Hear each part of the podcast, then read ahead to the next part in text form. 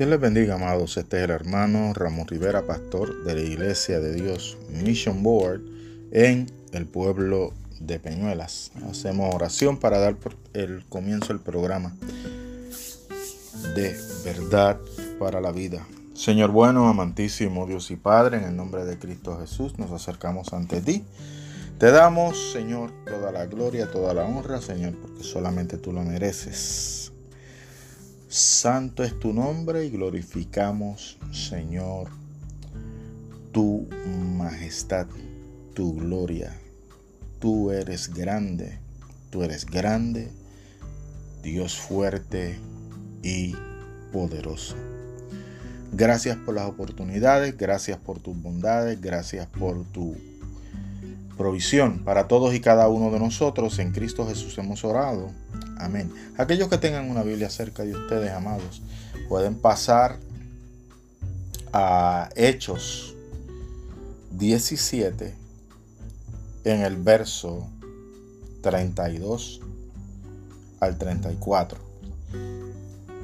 Hechos 17 versos 32, 33 y 34 y leo la bendita palabra de Dios. Pero cuando oyeron los de la resurrección de los muertos, unos se burlaban y otros decían, ya te oiremos acerca de esto otra vez. Y así Pablo salió de en medio de ellos. Mas algunos creyeron y juntándose con él, entre los cuales estaban Dionisio, el Ariopagita, una mujer llamada Damaris y otros con ellos. Gracias Señor por tu bendita y poderosa palabra. La misma sea de bendición a todos y cada uno de los que nos escuchan y a nosotros también.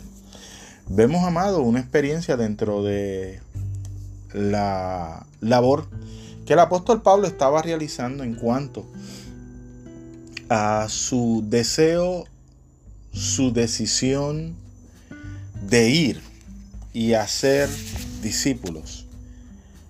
Y vemos que dentro de ese proceso, en lo que nos dice Hechos y lo registra, que él fue a Atenas. Y eso lo podemos ver del verso 16 del capítulo 17. Entonces vemos cómo la experiencia de Pablo al ver a estas personas que estaban eh, deseosas de escuchar nuevos pensamientos, deseosos de escuchar nuevas posiciones, deseosos de escuchar nuevas filosofías, porque eso era lo que se hacía en el Areópago. Iban allí las personas que eran doctas en la filosofía, que eran buenos eh, estrategas en el arte de hablar, ellos iban y se sentaban, eh, esperaban a que trajeran o viniera alguien y expusiera el, nuevo, vamos a decirlo así, el nuevo hit de la moda. Eh, para que ellos fueran iluminados por ese conocimiento nuevo que venía de parte de esta persona que estaba exponiendo. Pablo utiliza la oportunidad que Dios le brinda mientras él está allí. Pablo entiende cuál es el proceso y cómo se están dando las cosas. Y Pablo va y habla en medio del grupo. Y Pablo le da el plan de salvación. Y le habla del Dios no conocido. Algo que para la mayoría de los judíos, perdón, de los judíos, de los gentiles, perdón, era algo nuevo. Los judíos sí habían escuchado del Dios Todopoderoso pero eran resistentes a la experiencia de poder aceptar a Jesús como el Salvador. Por lo tanto, Pablo utiliza como medio de llevar el mensaje el poder hablar en el aerópago. Y es interesante para que veamos cómo Pablo comienza a llevar al diálogo desde lo que ellos conocían, aquellos que lo estaban escuchando, y los llevó hacia lo que ellos no conocían. Y ellos estuvieron atentos. Ellos estaban, estaban bien atentos a este mensaje que Pablo estaba trayendo, excepto cuando llegó el momento que Pablo habló acerca de la resurrección. Y eso a ellos no lo convenció. Y eso a ellos pues como que no, nos da a entender que ellos no tuvieron o no deseaban tener ningún tipo de conversación con Pablo acerca de la resurrección de nuestro Señor Jesucristo. El predicador en ese momento, eh, que es Pablo, está llevando el mensaje con el propósito de llenar las mentes y cautivar a aquellas personas que están acostumbrados a escuchar algo nuevo, pues Pablo utiliza la experiencia de, de, quién fue Jesús en vida y cómo Él resucita, resucita con el propósito de poder marcar estas vidas.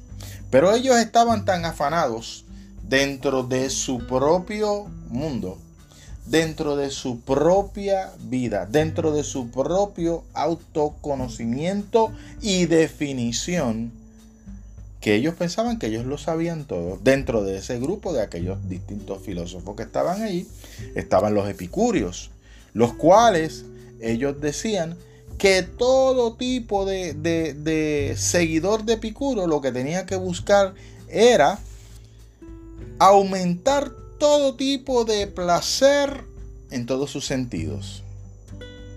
Eso se llama hedonismo. De hecho, todavía hay, hay lugares que el hedonismo es parte de su cultura. También estaban los llamados filósofos estoicos. Los estoicos eran aquellos que practicaban el dominio de todas las pasiones. O sea, eh, estaban como el péndulo. Uno estaba en una esquina y otro estaba en la otra esquina. Uno era que estaba buscando todo tipo de pasiones para poder alcanzar sabiduría y otros se retenían de tener todo tipo de pasiones con el propósito de alcanzar sabiduría. A esas personas era que el apóstol Pablo les estaba hablando. Y por eso Pablo trata de llevar un mensaje de acuerdo a la mentalidad de aquellos que estaban allí. Pero vemos en el verso 32 que solamente el grupo mayor no decidió aceptar y dijo, mira, de esto hablamos después. El mensaje está bueno, pero hablamos después. Y lo que nos lleva a nosotros a analizar lo que es el mensaje y quién es el mensajero. Como, como creyentes, otros como predicadores, otros como maestros, otros como pastores, tenemos la tarea de llevar la palabra de Dios. Y llevar la palabra de Dios va a traer a todos y cada uno de nosotros unas experiencias en las cuales primero que nada, somos confrontados nosotros, los que tenemos que llevar la palabra, con lo que el Señor nos da, con lo que el Señor nos muestra, con lo que el Señor nos brinda. Antes de nosotros predicarlas a otros, primero tenemos que nosotros ser ministrados por la misma. Pero también tenemos que entender, amado, que aquel que escucha, que aquel que está atento a la predicación, también va a pasar por ese proceso. Y van a haber personas que van a aceptar el mensaje. Y van a haber personas que no van a aceptar el mensaje. Van a haber personas que cuando se le predique lo que Dios le ha dado al predicador para que se lo dé a la congregación, se lo dé al grupo, van a decir claramente, eso no es de Dios. O eso no es conmigo o yo no voy a cambiar. Y vas a encontrar a otros que van a decir, esa palabra de Dios me ministró. El Señor me ministró a mí por medio de esa palabra. El Señor me demostró por medio de la palabra al aclarar mis dudas lo que tengo que cambiar en mi vida. O el Señor me demostró con esas palabras cosas que anteriormente yo no sabía ni entendía, ahora las entiendo, ahora las comprendo. Es interesante, amado, que todo ser humano pasa por este proceso, pero dentro de eso está de parte de cada ser humano que escucha la palabra, evalúa la palabra, internaliza la palabra si quiere hacer un cambio en su vida o no. Esto fue lo que nosotros vimos que Hechos 17 nos está diciendo nosotros. Unos escucharon y dijeron, eh, te oiremos acerca de esto otra vez. En otras palabras, en otra ocasión, en otro momento. Pero vemos en el verso 34, como nos dice claramente, algunos creyeron juntándose con él, con Pablo, y los menciona por nombre. Esto quiere decir, amados, que a, aquellos que eh, nos esmeramos y deseamos que tenga, tengamos la oportunidad de predicarles a otros acerca de la palabra, que nosotros vamos a encontrar personas que van a estar dispuestas a escuchar la palabra y vamos a encontrar personas que no van a estar dispuestos a escuchar la palabra. Nosotros no convertimos a nadie como predicadores o como maestros de la Biblia. El que convierte, el que trae, el que hace el cambio en la persona es el Espíritu Santo. El Espíritu Santo es el que se encarga de discernir. El Espíritu Santo es el que se encarga de que esa persona, sus vendas que están puestas sobre sus ojos espirituales sean quitados y sea amonestado por la palabra a tal forma que pueda entender que necesita salvación o que necesita cambiar de la vida en que está viviendo. Y de hecho, aún dentro de las mismas iglesias hay personas que piensan eh, tal vez que algo que se le enseñó esto se hace así y, en esta forma yo lo voy a hacer toda mi vida. Más sin embargo, la Biblia nos dice y nos enseña que hay que vivir de otra forma. Por ejemplo, hay personas que piensan que hay que guardar la ley. Cuando la Biblia nos dice que nosotros debemos vivir por la gracia.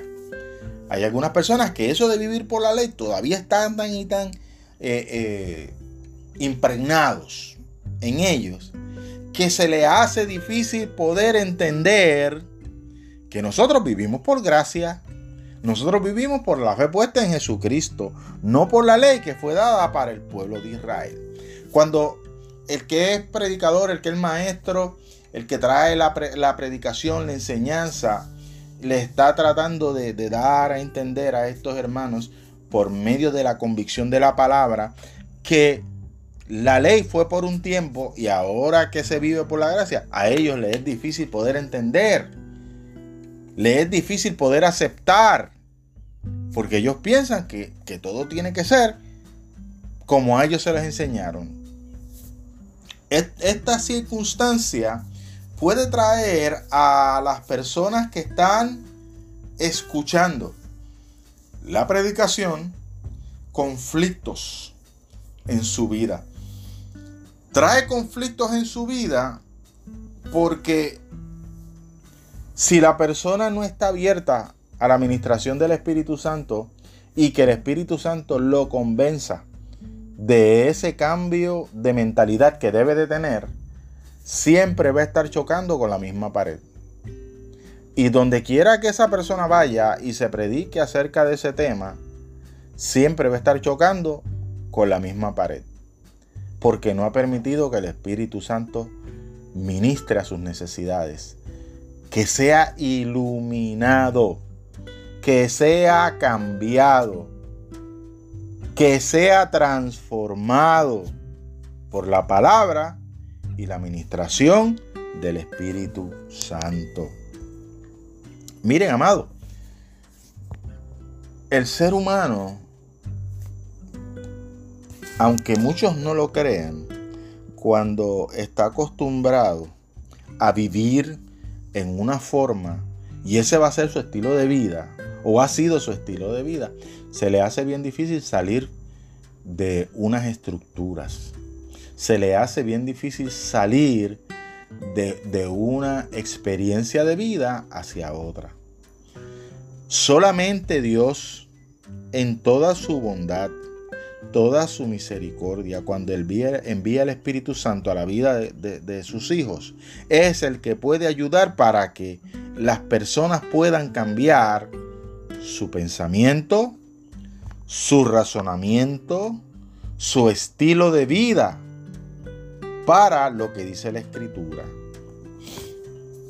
Por lo tanto, el predicador depende de lo que predique, va a tener cierta reacción de aquellos que le están escuchando.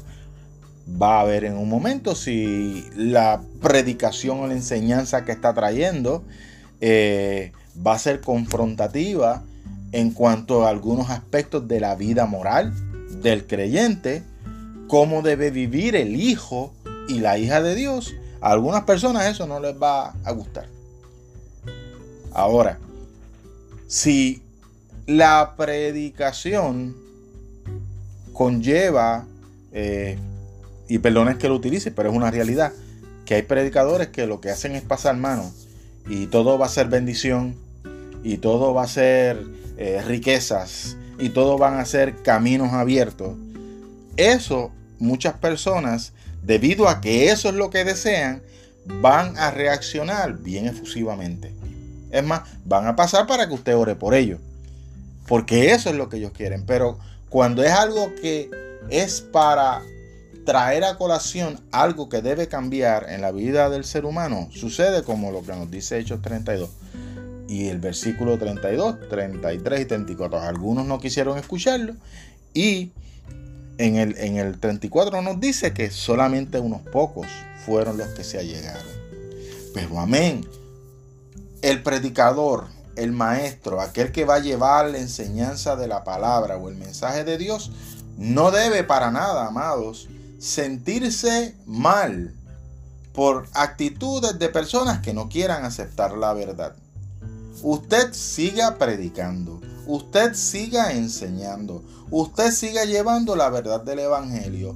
Cada cual tendrá que dar cuentas a Dios por las acciones de su propia vida.